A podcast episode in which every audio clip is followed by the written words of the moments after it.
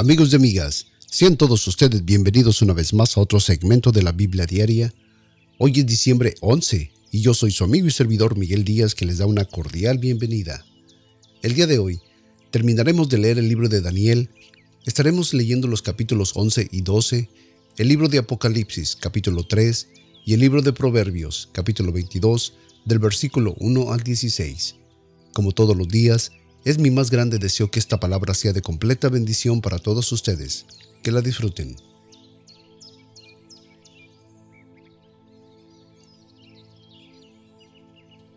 Libro de Daniel, capítulo 11, versículo 1.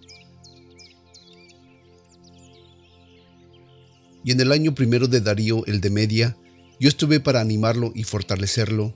Y ahora, yo te mostraré la verdad. He aquí que aún habrá tres reyes en Persia, y el cuarto se hará grande en riquezas más que todos, y fortificándose con sus riquezas, despertará a todo contra el reino de Javán. Se levantará luego un rey valiente, el cual se enseñoreará sobre gran dominio y hará su voluntad. Y cuando se haya puesto de pie, su reino será quebrantado y será dividido hacia los cuatro vientos de los cielos, pero no a su posteridad, y no según su dominio con el cual había gobernado, porque su reino será arrancado de raíz hasta para otros que no son estos, y el rey del sur se hará fuerte, aún uno de y prevalecerá contra él, y ciertamente gobernará con dominio extenso, mayor que el que gobernaba de aquel. Pasados algunos años, hará una alianza, la hija del rey del sur se casará con el rey del norte, y harán las paces, aunque ella no retendrá su poder, y el poder del rey tampoco durará. Ella será traicionada junto con su escolta, su hijo y su esposo en esos días. Uno de la familia real usurpará el trono de la hija del rey del sur, y con su ejército atacará al rey del norte y a la fortaleza real, saliendo victoriosos de la lucha, se apoderará de las estatuas de metal de sus dioses y de sus objetos de oro y de plata, y se los llevará a Egipto, dejando tranquilo al rey del norte durante algunos años. Luego el rey del norte invadirá los dominios del rey del sur, pero se verá forzado a volver a su país. Tocará a sus hijos alistarse para la guerra y reunirá un gran ejército que como una inundación avanzará arrastrando todo hasta llegar a la fortaleza. Enfurecido el rey del sur, marchará en contra del rey del norte, que será derrotado a pesar de contar con un gran ejército. Ante el triunfo obtenido, el rey del sur se llenará de orgullo y matará a miles, pero su victoria no perdurará, porque el rey del norte reunirá a otro ejército más numeroso y mejor armado que el anterior, y después de algunos años volverá a atacar al rey del sur, Mira Daniel, por ese tiempo habrá muchos que se rebelarán contra el rey del sur, incluso gente violenta de tu pueblo, pero no saldrán victoriosos, así se cumplirá la visión. Entonces el rey del norte vendrá y levantará rampas de asalto y conquistará la ciudad fortificada, pues las fuerzas del sur no podrán resistir, ni siquiera sus mejores tropas podrán ofrecer resistencia. El ejército invasor hará de las suyas, pues nadie podrá hacerle frente, y se establecerá en nuestra hermosa tierra, la cual quedará bajo su dominio. El rey del norte se dispondrá a atacar con todo el poder de su reino, pero hará una alianza con el rey del sur.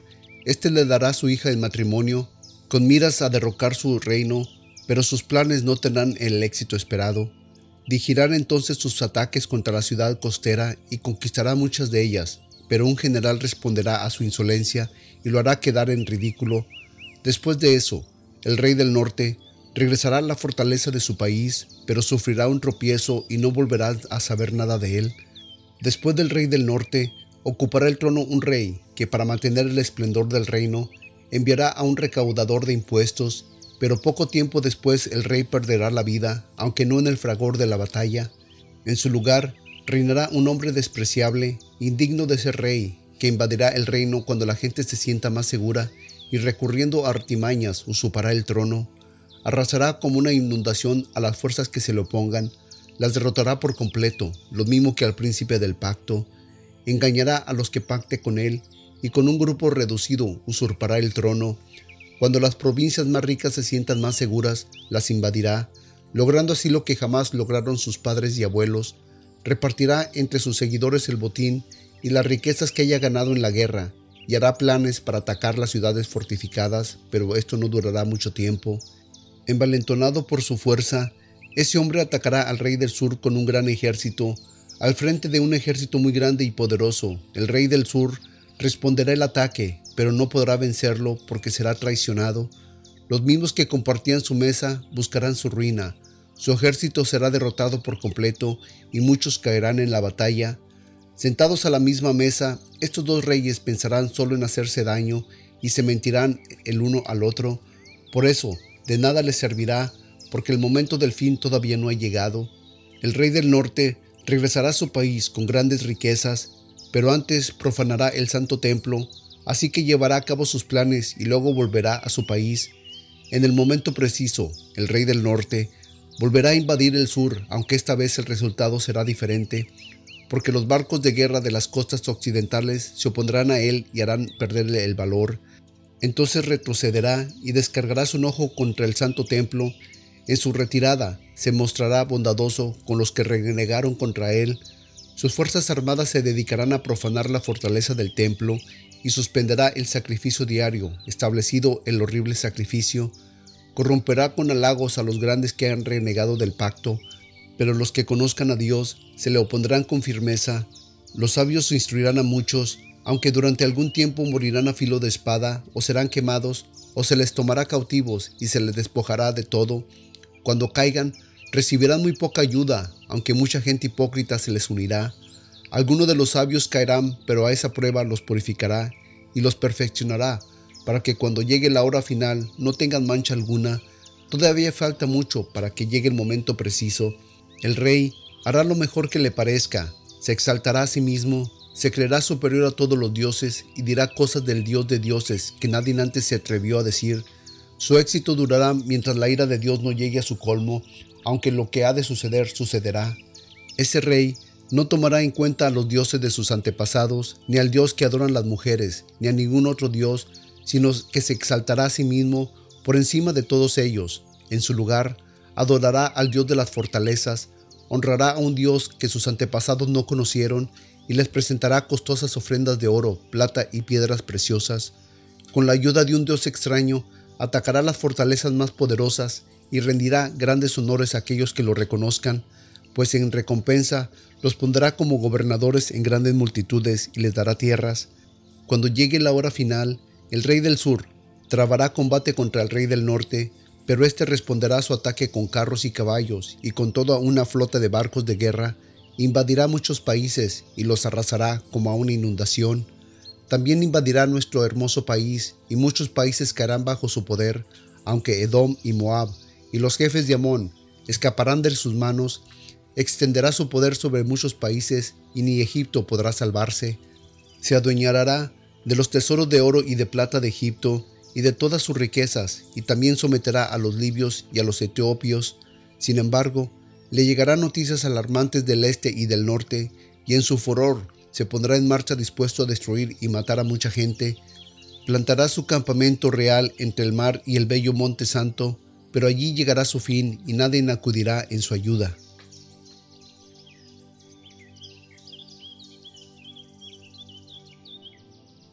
Libro de Daniel, capítulo 12, versículo 1.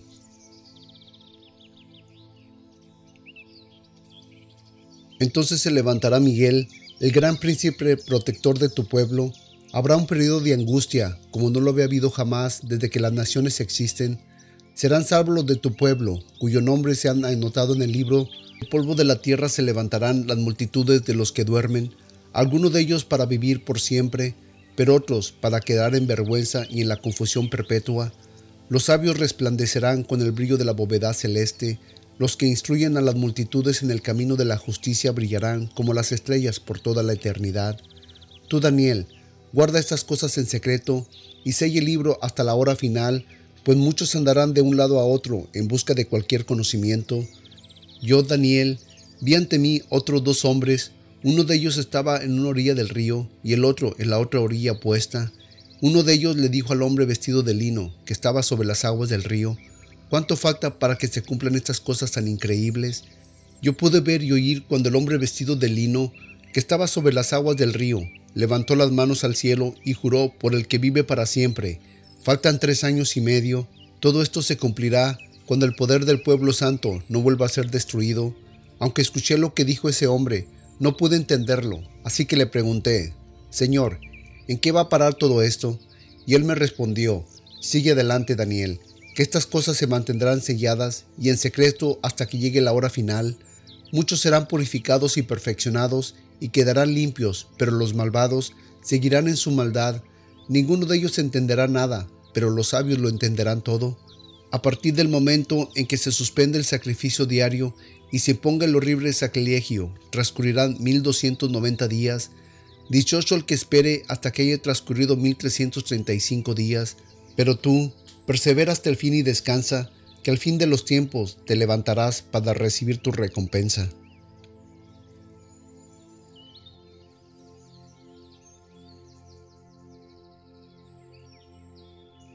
Libro de Apocalipsis, capítulo 3, versículo 1. Escribe el ángel de la iglesia de Sardis, esto dice el que tiene los siete espíritus de Dios y las siete estrellas, conozco tus obras, tienes fama de estar vivo, pero en realidad estás muerto. Despierta, reviva lo que aún está rescatable, pero no encontrando que tus obras sean perfectas delante de Dios. Así que recuerda lo que has recibido y oído, obedécelo y arrepiéntete. Si no te mantienes despierto, cuando menos lo esperes caerá sobre ti como un ladrón. Sin embargo, tienes en Sardis a unos cuantos que no se han manchado la ropa. Ellos, por ser dignos, andarán conmigo vestidos de blanco. El que salga vencedor se vestirá de blanco. Jamás borraré su nombre del libro de la vida, sino que reconoceré su nombre delante de mi Padre y delante de los ángeles. El que tenga oídos que oiga lo que el Espíritu dice a las iglesias. De la iglesia de Filadelfia, esto dice el santo, el verdadero, el que tiene la llave de David, el que abre y nadie puede cerrar, el que cierra y nadie puede abrir. Conozco tus obras, mira que delante de ti he dejado abierta una puerta que nadie puede cerrar. Ya sé que tus fuerzas son pocas, pero has obedecido mi palabra y no has renegado de mi nombre. Voy a hacer que los de la sinagoga de Satanás, que dicen ser judíos pero que en realidad mienten, vayan y se postren a tus pies y reconozcan que yo te he amado ya que has guardado mi mandato de ser constante, yo por mi parte te guardaré de la hora de la tentación que vendrá sobre el mundo entero para poner a prueba a los que viven en la tierra. Vengo pronto, aférrate a lo que tienes para que nadie te quite tu corona. Al que salga vencedor, lo haré columna del templo de mi Dios y ya no saldrá jamás de allí. Sobre él grabaré el nombre de mi Dios y el nombre de las nuevas Jerusalén, ciudad de mi Dios, la que baja del cielo de parte de mi Dios, y también grabaré sobre él mi nombre nuevo. El que tenga oídos que oiga lo que el Espíritu dice a las iglesias. Escribe el ángel de la iglesia de la Odisea. Esto dice el Amén, el testigo fiel y veraz, el soberano de la creación de Dios. Conozco tus obras, sé que no eres frío ni eres caliente, ojalá fueras del uno o el otro. Por tanto, como no eres frío ni caliente, sino tibio, estoy por vomitarte de mi boca. Dices, soy rico, me he enriquecido y no me falta nada, pero no te das cuenta de que eres infeliz y miserable, el pobre y ciego y desnudo eres. Yo te aconsejo que de mí compres oro refinado por el fuego, para que te hagas rico, ropas blancas para que te vistas y cubras tu vergonzosa desnudez, y colirio para que te pongas en los ojos y recobres la vista. Yo reprendo y disciplino a todos los que amo, por lo tanto, sé fervoroso y arrepiéntete, Mira que estoy a la puerta y llamo. Si alguno oye mi voz y abre la puerta, entraré y cenaré con él y él conmigo. Al que salga vencedor le daré el derecho de sentarse conmigo en mi trono, como también yo vencí y me senté con mi Padre en su trono. El que tenga oídos, que oiga lo que el Espíritu dice a las iglesias.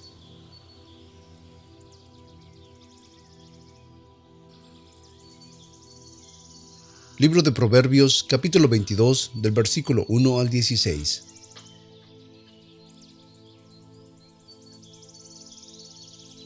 De más estima es el buen hombre que las muchas riquezas, y buen gracia más que la plata y el oro. El rico y el pobre se encontraron, a todos ellos los hizo Jehová. El avisado ve el mal y se esconde, mas los simples pasan y reciben el daño. Riquezas, honra y vida son las renumeraciones de la humildad y del temor de Jehová. Espinas y lazos hay en el camino del perverso. El que guarda su alma se alejará de ellos. Instruye al niño en su camino y aun cuando fuese viejo, no se apartará de él. El rico se enseñoreará de los pobres, y el que toma prestado, siervo es del que presta. El que sembrase iniquidad, iniquidad segará, y la vara de su ira será consumida. El ojo misericordioso será bendito, porque dio de su pan al necesitado. Echa fuera al escarnecedor y saldrá la contienda, y cesará el pleito y la afrenta. El que ama la limpieza del corazón, por la gracia de sus labios, será amigo del rey. Los ojos de Jehová perseverarán el conocimiento, mas él trastorna las palabras de los prevariciosos. Dice el perverso, el león está fuera, seré muerto en la calle. Fosa profunda es la boca de la mujer extraña, aquel contra cual Jehová estuviese airado caerá en ella. La necedad está ligada al corazón del muchacho, mas la vara de la corrección la hará alejarse de él. El que oprime al pobre para acrecentar su riqueza y el que da al rico, ciertamente vendrá a pobreza.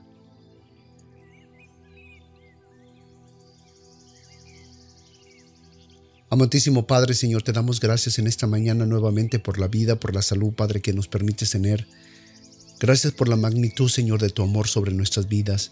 Gracias, Señor, por cuidarnos, por ser paciente con nosotros, Padre. Gracias, Señor, por ayudarnos, Señor, a enfocarnos, Señor, a estar caminando, Señor, hacia ti. Gracias por hacernos mejores personas, mejores hijos tuyos cada día, Padre.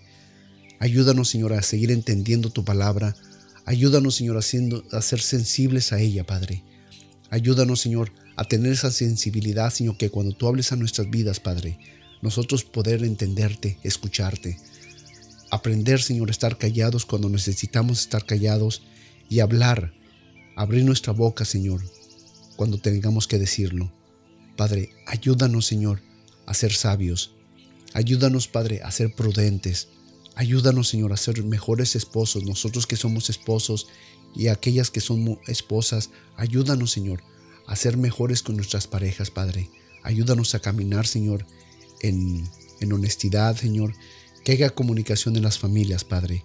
Ayúdanos a saber comunicarnos a nosotros los varones, Padre. Es a veces difícil para nosotros poder comunicarnos con nuestras esposas porque por nuestra naturaleza muchas veces, Señor, pensamos o queremos arreglar las cosas a nuestra manera, Padre, sin darnos cuenta que tú, Padre, eres el que haces todo posible. Ayúdanos, Padre, a ser mejores, Señor. Ayúdanos a ser mejores padres para nuestros hijos, no solamente como padres, Señor, pero también ser amigos de nuestros hijos.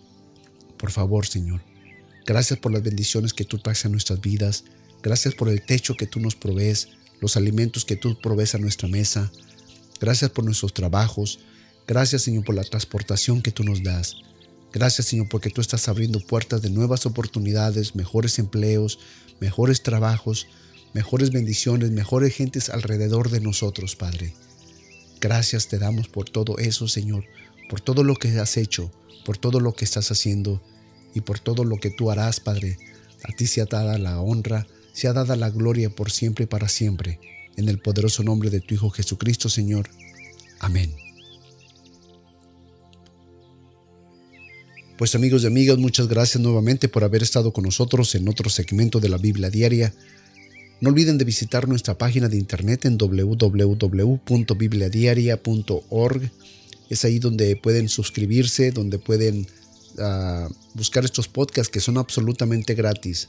Muchas veces en nuestra cultura cuando escuchamos la palabra a uh, suscripción, automáticamente lo relacionamos con un cobro pero en este caso estos podcasts son totalmente gratis, no tienen ustedes que pagar nada, son ah, nada más vayan, suscríbanse, suscripción significa básicamente que si utilizan el programa de iTunes pueden ah, suscribirse ah, usando ese programa, so, la suscripción va al programa, so, es un tipo de registración para todos aquellos que no, no tienen idea de, de, cómo hacerlo.